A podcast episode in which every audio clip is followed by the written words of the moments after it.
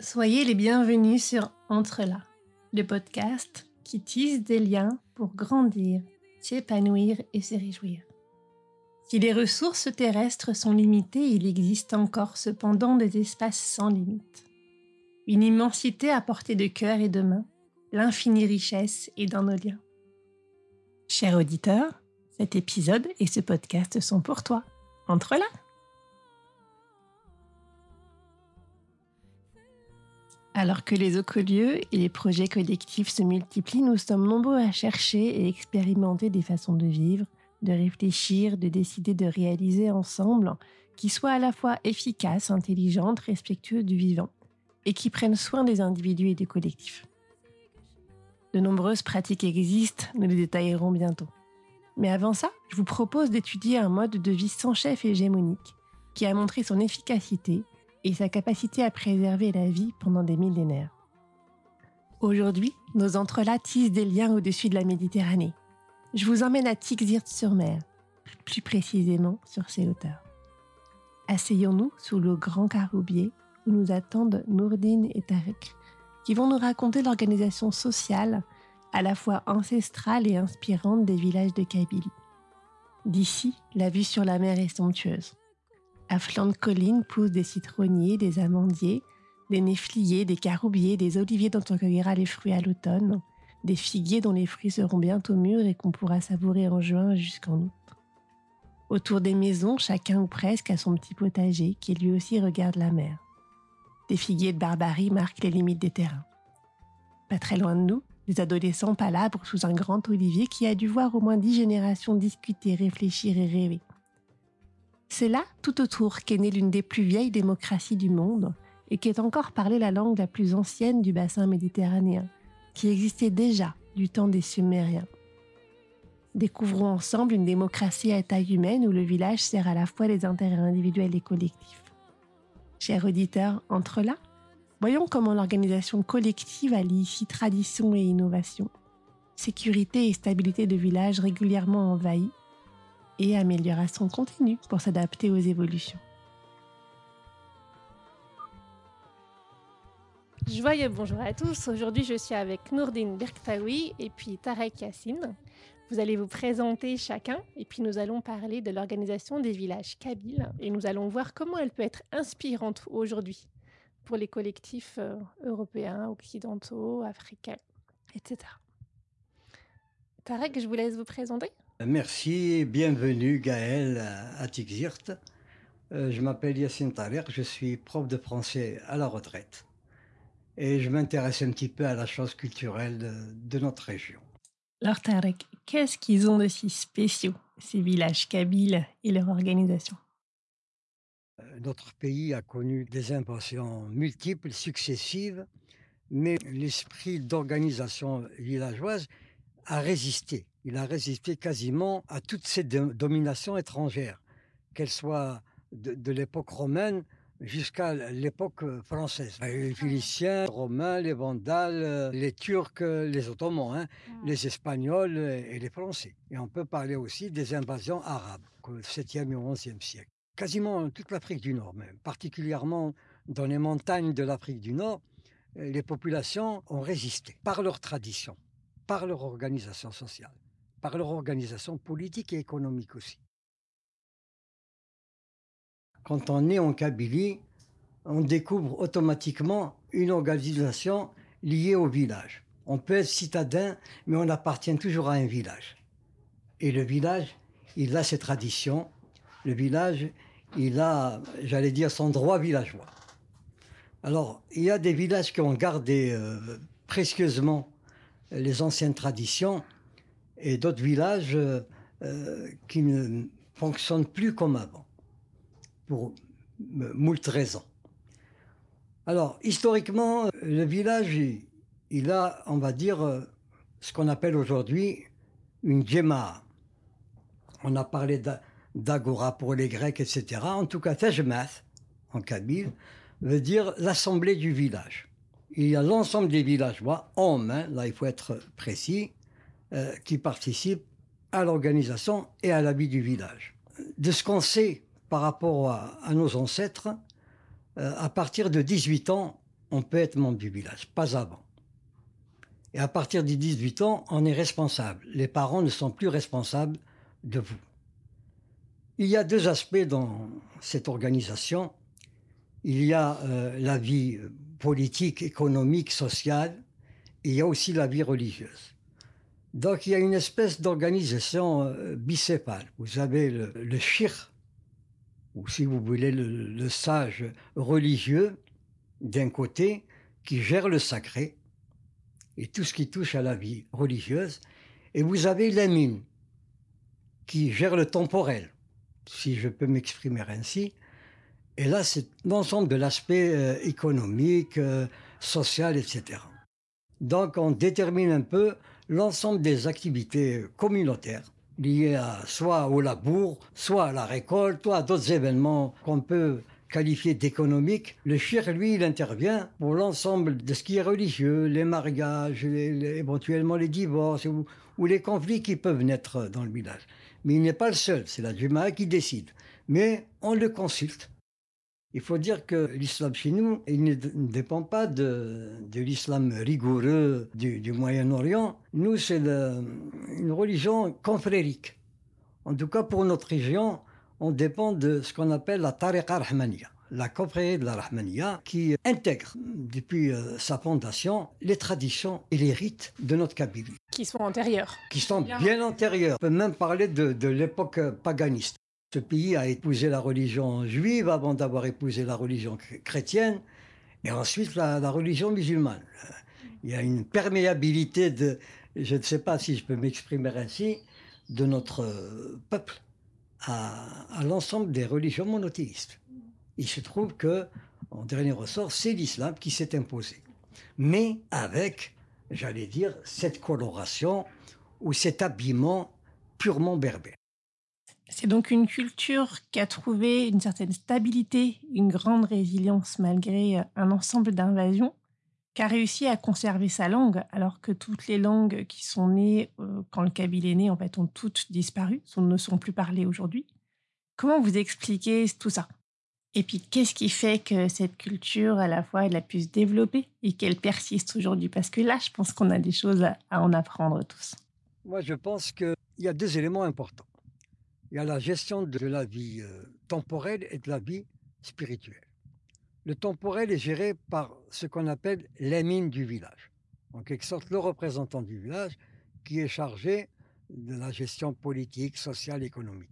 Et puis, de l'autre côté, nous avons le chir du village qui est euh, chargé de la vie religieuse. C'est un peu euh, la part du sacré et la part du temporel. Une forme de laïcité déjà. Une forme de laïcité déjà.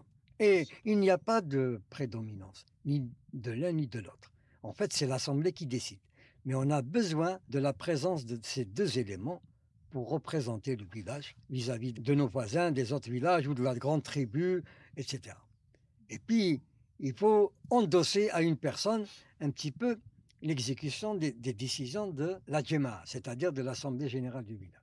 Il y a aussi quelque chose qui remonte à très loin, s'il faut parler de l'organisation ancienne, c'est le respect du calendrier agricole berbère des paysans il ne faut pas oublier qu'on était et qu'on est encore dans une région agricole qui trouve son autonomie dans son agriculture. Énormément avec l'agriculture. C'est des montagnes, c'est des cailloux, c'est principalement de l'arboriculture. On n'est pas dans, les, dans les, plaines. On a tourné le doigt à la mer. Et j'ai l'impression que c'est parce qu'on a tourné le doigt à la mer qu'on a été envoyé durant des siècles. On est des paysans. Et puis vous me disiez, il y avait des échanges avec les populations des hauts plateaux du miel de Kabylie contre du sel et puis d'autres choses aussi. Hein. On troquait aussi tout ce qui est armurerie. Parce qu'ici en Kabylie maritime, ils, étaient spécialisés également dans la fabrication d'outils agraires, mais aussi des armes, en l'occurrence des épées. Il y a même des épées dans vos musées en France qui sont parties d'ici, que des soldats français ont récupéré dans certaines maisons à l'époque coloniale, et puis parfois avant même la guerre d'Algérie, qu'on appelle la flissa. Donc, euh, il y avait une vie économique, c'est ce que je voulais dire. C'est-à-dire qu'il y avait une vie économique et que les villages organisés en tribus pouvaient faire du commerce. Alors, vous me disiez tout à l'heure, un village, c'est une famille, et puis des familles autour, c'est ça? Au départ, c'est Thawashult, c'est-à-dire la famille. Au-dessus de Thawashult, il y a Takharouf. Donc, c'est à peu près les autres familles, mais qui ont un lien, on va dire, sanguin, euh, euh, qui sont proches. Et ensuite, on a dit Sakharouf, donc c'est un groupe de familles. Ensuite, Edrum, qui correspond à un groupe de Sakharouf. Donc c'est le deuxième groupe. Plusieurs euh, Sakharouf constituent Edrum. Et au-delà d'Edrum, Fadder, le village. Mais le village lui-même constitue un élément de quelque chose de plus grand, soit une sous-tribu, soit une tribu. Donc le principe d'appartenance qui permet qu'on fasse corps ensemble et qu'on œuvre ensemble par-delà les difficultés qui ne manquent pas d'advenir. Ce système d'appartenance qui en général est lié à des valeurs et des intentions communes, là il est aussi lié au fait qu'on est dans la même famille au départ. C'est bien ça. Hein? Ah oui, oui, ça, ça, démarre au niveau, de, au niveau de la famille. Bien sûr que le, village peut être créé par, par l'ancêtre, le premier, la première famille. Ensuite, à, à cette famille peuvent se greffer des gens euh, qui viennent d'ailleurs, à la recherche de nourriture ou à la recherche de protection, ça dépend. Alors, les gens, ils ont besoin de vivre en, communauté. Donc, je suppose qu'avec euh, ce qu'a vécu ce pays par rapport aux invasions, on préférait, d'ailleurs, généralement, les villages, ils sont dans les montagnes. Ces villages-là qui ont gardé leur structure sociale, etc., sont isolés de la plaine. Alors, au-dessus de la tribu, il y a quelque chose de supérieur, c'est Ferwilt, c'est-à-dire un groupe de tribus. Donc il y avait véritablement une organisation sociale, économique, politique. Évidemment, on pourrait dire, pour citer l'ensemble de ces éléments-là, le village est un peu le noyau. Donc une structuration depuis un noyau, avec des liens entre les lieux, entre les géographies, entre les gens qui rappelle un peu les doubles liens qu'on peut avoir en sociocratie, par exemple, qui s'est d'ailleurs inspiré de ces sociétés anciennes et puis qui fonctionnent à partir d'intérêts communs. Avec, bien sûr, ils ont des intérêts communs, et ensuite il y a des, mariages qui se font de village à village, donc on devient beaux-parents, donc ça renforce un peu, j'allais dire, la, tribu, voilà. Mais y compris dans le village. Hein. L'alliance euh, familiale est importante pour resserrer les, pour la cohésion. On vient donc de voir comment sont structurés les villages. Maintenant, comment est-ce que sont prises les décisions? On a vu ensemble tout à l'heure qu'il n'y avait pas de chef hégémonique qui prendrait les décisions pour tout le monde. Alors comment ça se passe en collectif? Où est-ce qu'on a de l'intelligence collective qui naît dans ces villages de Kabylie? C'est l'assemblée du village, qui sont euh, constitués par tous les hommes d'un certain âge, mûrs. Les jeunes n'étaient pas, ils pouvaient assister, mais ils n'avaient ni le droit de parole, ni le droit d'intervenir. Mmh. Ils observaient et ils apprenaient. Ils apprenaient, exactement. Et puis à un moment donné, soit parce qu'on l'a marié, soit parce qu'il a atteint ses 18 ans, il peut être partie prenante de cette assemblée. Voilà. Les décisions sont prises, mais elles ne sont pas prises euh, le jour même de l'assemblée. Elles sont mûries, parce qu'il y a les sages qui commencent à discuter, qui préparent ce genre de réunion. Et puis, le jour de l'assemblée, il y a des décisions qui ont été préparées qui peuvent être remises en cause ou des décisions qui vont être adoptées parce qu'ils considèrent qu'elles correspondent aux besoins du village, etc. Ces sages, en fait, ils font un diagnostic, ils interrogent toutes les parties prenantes, ils se font une opinion, ils essayent sans doute d'être assez objectifs, de prendre du recul, et puis euh, ils font une proposition qu'ils préparent, qu'ils argumentent et qu'ils présentent à l'Assemblée. Bien sûr, et puis il n'est pas sage qui veut. Pour être sage, il faut avoir vécu de l'expérience, de l'âge, euh, etc. Et comment ils sont choisis, ces sages, alors? Alors ça, je ne peux pas vous le dire. Moi, je sais pertinemment que, par exemple, mon père me racontait par rapport à, son village d'origine, c'était les plus âgés. C'était des hommes sages qui, avaient peur de Dieu, etc. Ils correspondent aux valeurs, en fait. Hein. Les valeurs, il n'y a, pas que les valeurs euh, matérielles ou physiques, les valeurs morales sont importantes pour qu'une personne puisse représenter ou puisse être faire partie de, cette, de ce groupe de sages. Vous me disiez aussi que les personnes qui étaient choisies devaient être incorruptibles, ne pas avoir de conflit d'intérêt, ne pas pouvoir être achetées avec de l'argent. Oui. Il y a une grande recherche d'équité dans la gestion du village. Vous m'avez parlé par exemple de la date à laquelle on peut cueillir les figues, qui est fixée par le comité des sages, pour que les gens qui sont pauvres ne voient pas des gens qui sont plus riches en figues se baffrer devant eux. Et puis, euh, on cherche aussi à ce que chacun puisse cultiver suffisamment avec de l'entraide entre les membres du village et puis avec les villages voisins. Une, une espèce d'équité est établie par cette décision de faire en sorte que l'ensemble des habitants du village, qu'ils soient riches ou pauvres, puissent euh, bénéficier de, de bonne nature au même moment. Donc là, on a un exemple de décision de date de récolte. Comment elle est prise? Comment sont prises les décisions au sein du village? En général, elle, est prise à la majorité, consolidée certainement par euh, les propos et les paroles des sages. Si on voit que tous les, les sages sont d'accord, en général, on ne les remet pas en cause. On considère euh, que leurs paroles, quand même, aient de la valeur, qu'ils ont tenu compte des intérêts de tous et de toutes. La générosité est importante. L'entraide est importante. Je vous ai dit, par exemple, ce matin, qu'on donne beaucoup d'importance au volontariat.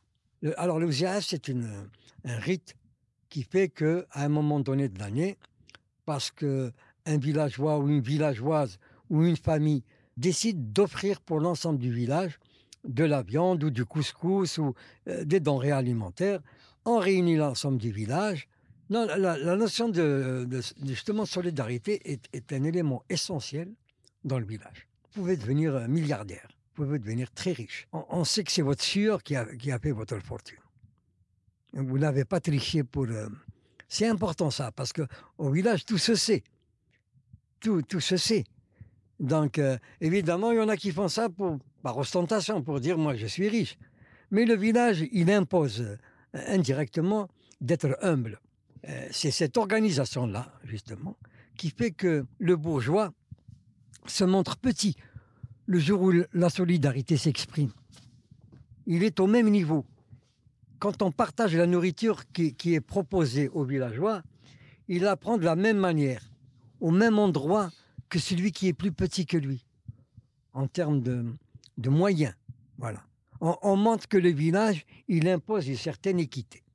Alors même si les sages faisaient œuvre de sagesse, qui faisaient des propositions qui étaient argumentées, circonstanciées et donc qui donnaient des décisions assez simples à la majorité, il devait tout de même de temps en temps y avoir des conflits malgré l'équité, malgré une certaine égalité entre les citoyens du village. Comment est-ce qu'étaient gérés et réglés ces conflits, Tarek alors, alors les conflits, évidemment, ils peuvent être euh, présentés, soumis au moment de l'Assemblée, mais elles sont réglées de manière plus intelligente en permettant aux sages d'aller voir la réalité des choses. Là, ils intervenaient en médiation, hein, c'est ça?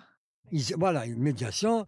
Et après, on décide, on donne des propositions, en général, sans déranger tout le village.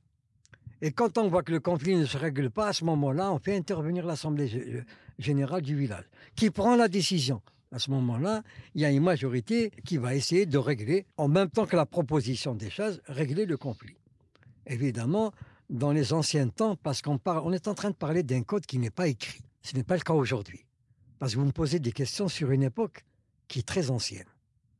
Rares sont les villages qui ont gardé cette manière de faire les choses.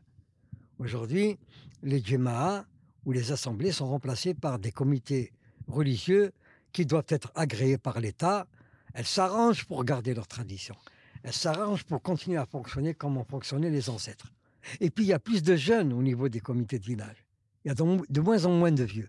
Il y a un problème générationnel qui, se pose. Parce qu'il vient plus ou parce que les choses ont évolué et changé. Aujourd'hui, il y a un État, une république structurée. Si on a des besoins dans un village, on doit quand même s'adresser au maire, ce qu'on appelle chez nous le président d'APC, de l'Assemblée populaire communale.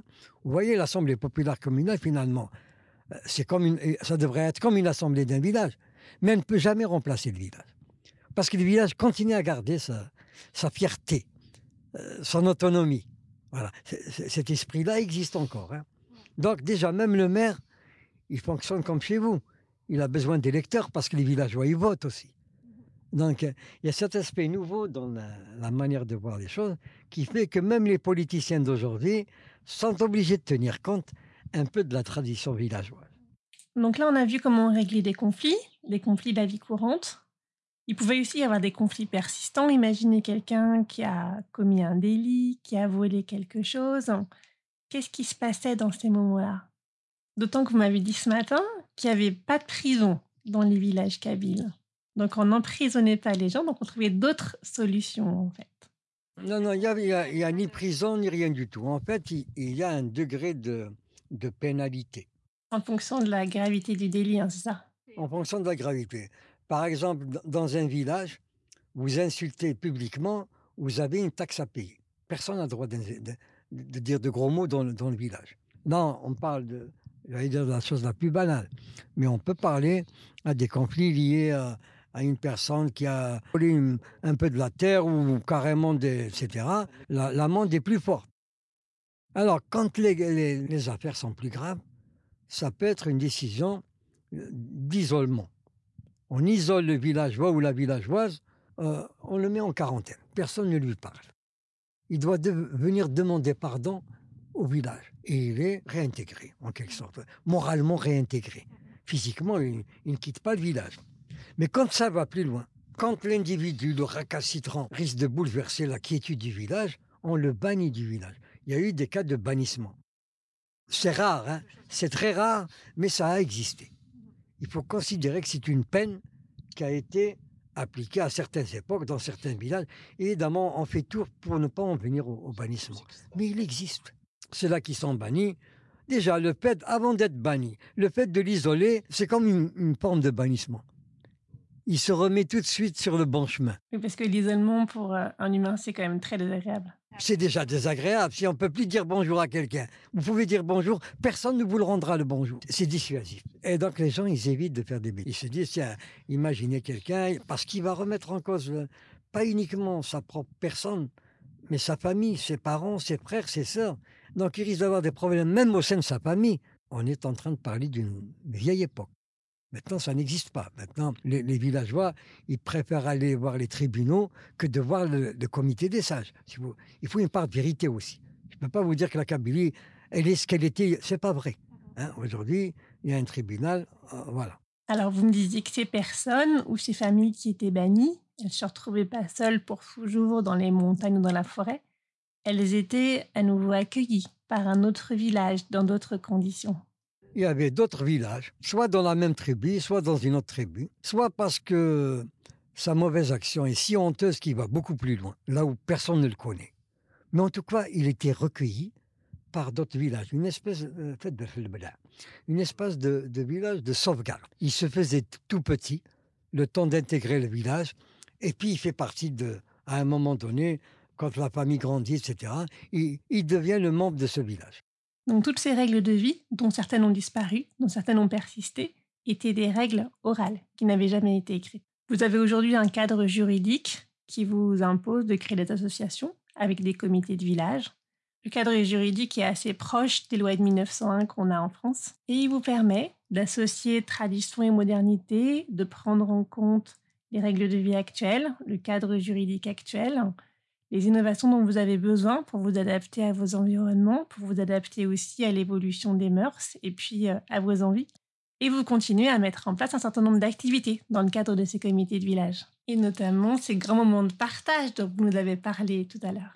L'ouzia, c'est le partage. hein. C'est- un mot d'origine. La racine est arabe pour dire ouzad, distribution. Tous les villageois participent, les enfants, les vieux, etc. Il y a les vieux qui sont là, qui regardent, qui sont contents que le village euh, se réunisse. Donc, à, ce moment-là, le comité ou, si vous voulez, le- les sages profitent pour poser certains problèmes qui ont été posés par les citoyens du village pour dire qu'il y a un problème qui n'a pas été réglé. Vous allez prendre de la nourriture, mais il faut évoquer la question de, de l'eau, du bassin villageois, de la fontaine publique, etc. Tout ce qui est communautaire à l'intérieur du village. Donc, ce n'est pas que de la solidarité, c'est aussi la prise en charge des besoins du village. Il y, a- il y a aussi le volontariat. Il y a aussi le cimetière, un endroit où le, où le lien s'entretient dans le village. Parce qu'il faut un- enterrer un membre d'un village. Il ne suffit pas qu'il soit de votre famille. Si c'est quelqu'un de votre village, vous êtes obligé d'être présente. C'est ce qu'on voit encore aujourd'hui. Tout le village participe, les femmes viennent aider, soutenir, les hommes sont là, soutiennent aussi, creusent la tombe. Aider la famille, la soutenir. Parfois, ça dure trois jours. Et, là, et parfois une semaine, ça dépend. Euh, Voilà. Et puis ça se prépare, et comme ça coûte, il y a une cotisation en vue des décès, hein, c'est ça? Ah oui, les cotisations telles qu'elles sont prévues par la loi d'aujourd'hui. On détermine une somme très raisonnable qui servent cet argent, une fois collecté, à faire face aux, aux besoins financiers du village.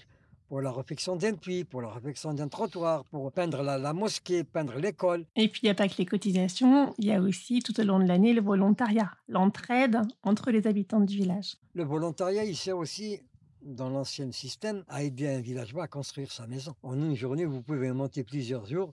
En une journée, vous pouvez finir un toit, euh, etc.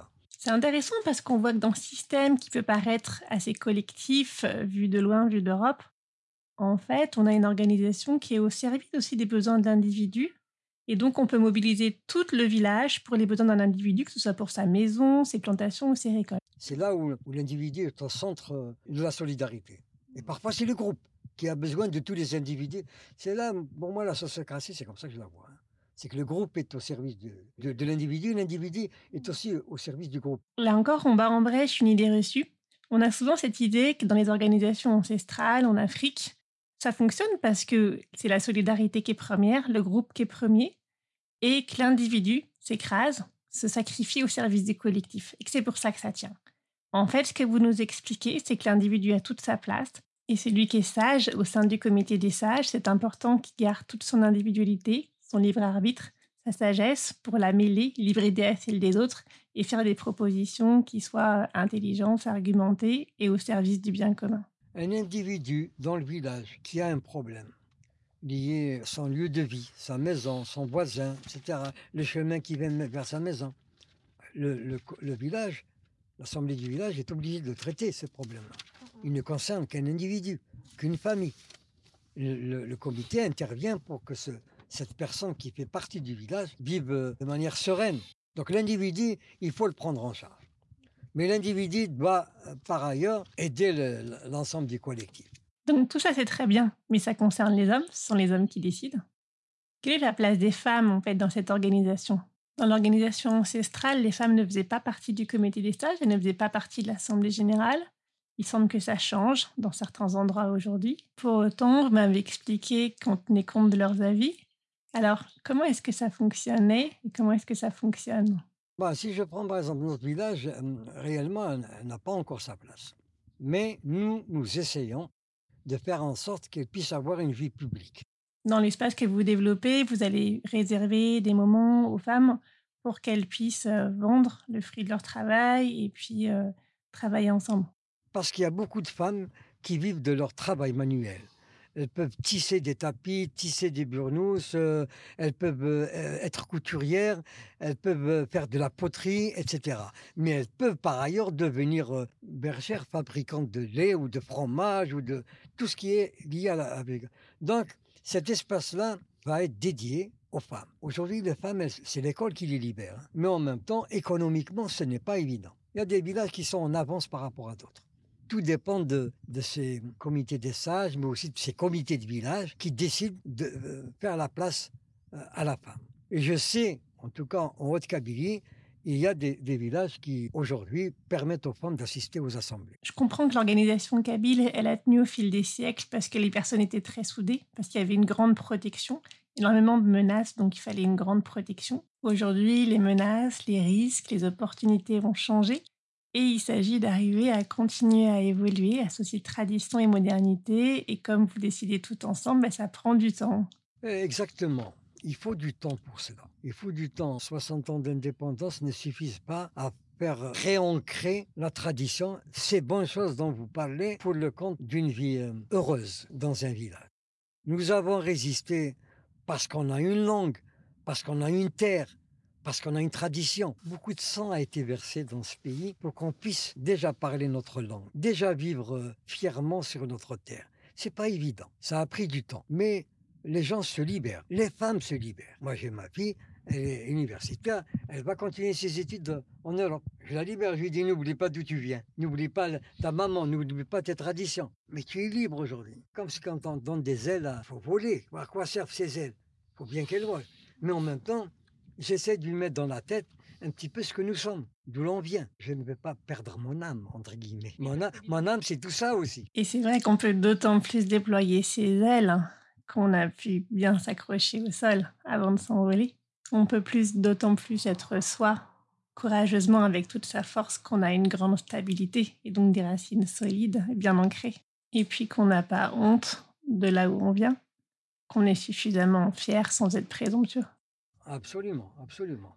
Mais quand même introduire euh, un petit peu aussi la tolérance, le respect de l'autre. je suis pour le respect de, toutes les autres religions, et peut-être même ce qui n'est pas monothéiste. Les gens sont libres. La liberté de conscience, doit exister. La liberté de parole doit exister. La liberté de circuler doit exister. Ce sont des droits de l'homme. Ces droits de l'homme, ils doivent être valables partout, y compris dans un village kabyle. Vous m'avez expliqué aussi que vous pratiquez un islam qui est très ouvert par rapport à ce dont on entend parler dans les médias en Europe. Et puis que ces traditions, elles viennent aussi beaucoup des femmes.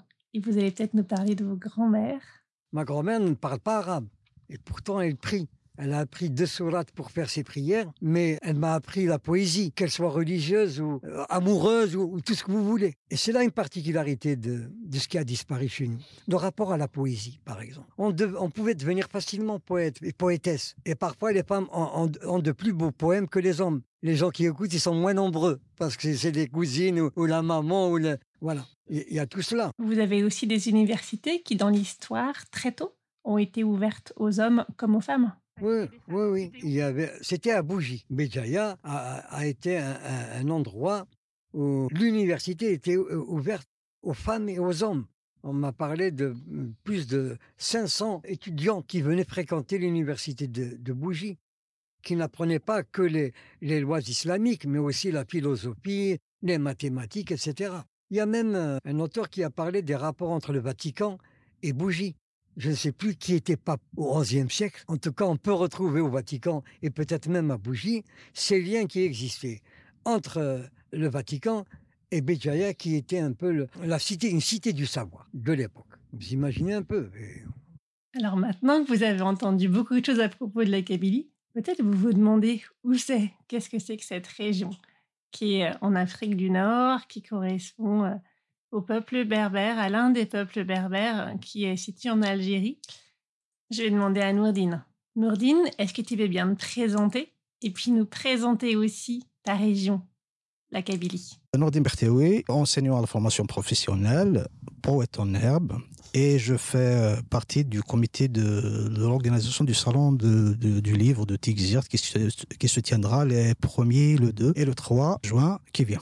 La Kabylie est une région d'Algérie. Elle fait partie de ce qu'on appelle Tamazra, appelé par abus de langage la Berbérie, que l'Afrique du Nord en termes plus simples.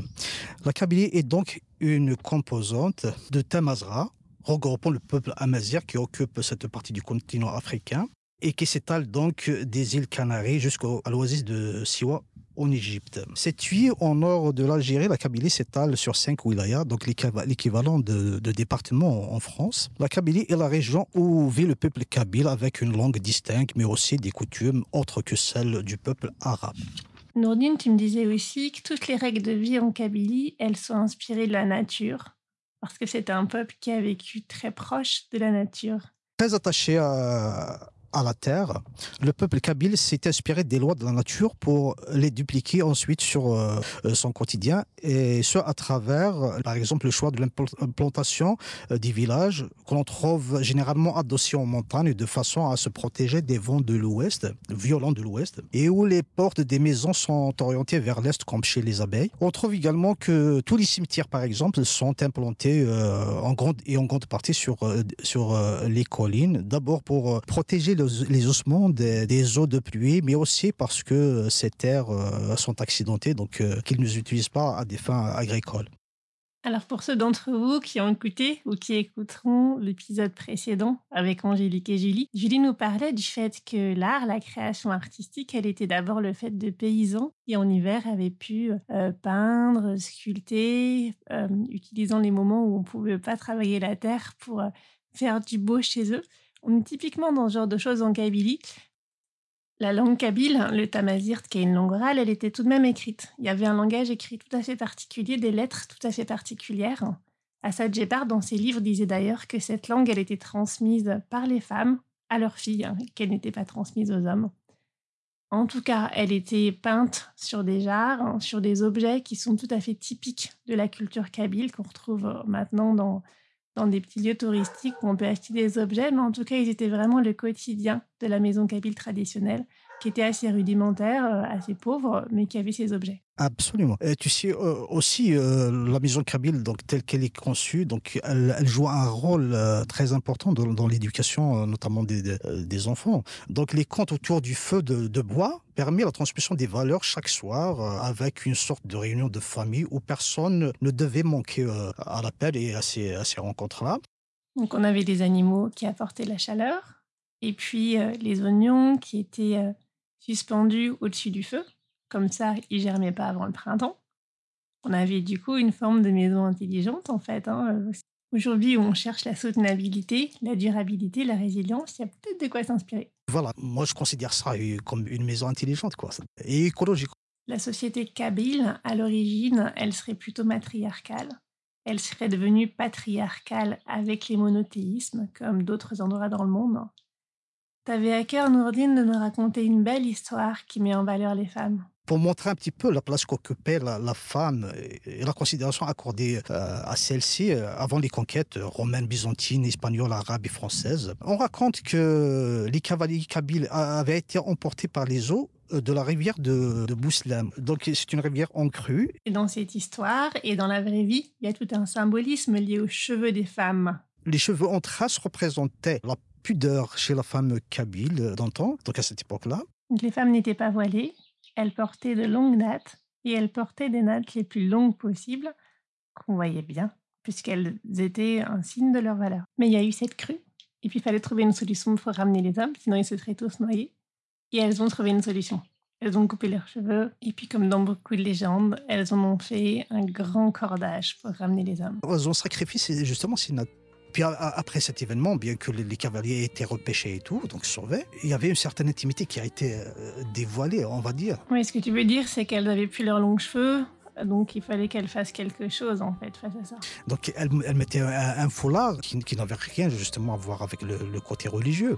Et tu me disais aussi que quand il y a des conflits entre les hommes, s'ils refusent de les régler, les femmes peuvent menacer d'enlever, de jeter leur foulard. Alors ce foulard qui est presque plus porté aujourd'hui, sauf par les vieilles dames, est un petit foulard à franges qui est tout à fait typique des vêtements kabyles et qui va souvent avec la robe kabyle qu'on reconnaît un peu partout dans le monde tellement elle est typique. Avec Nourdine et Tarek, on a parlé de beaucoup d'autres traditions kabyles. Alors vous nous direz si vous voulez qu'on refasse un épisode pour vous partager la suite.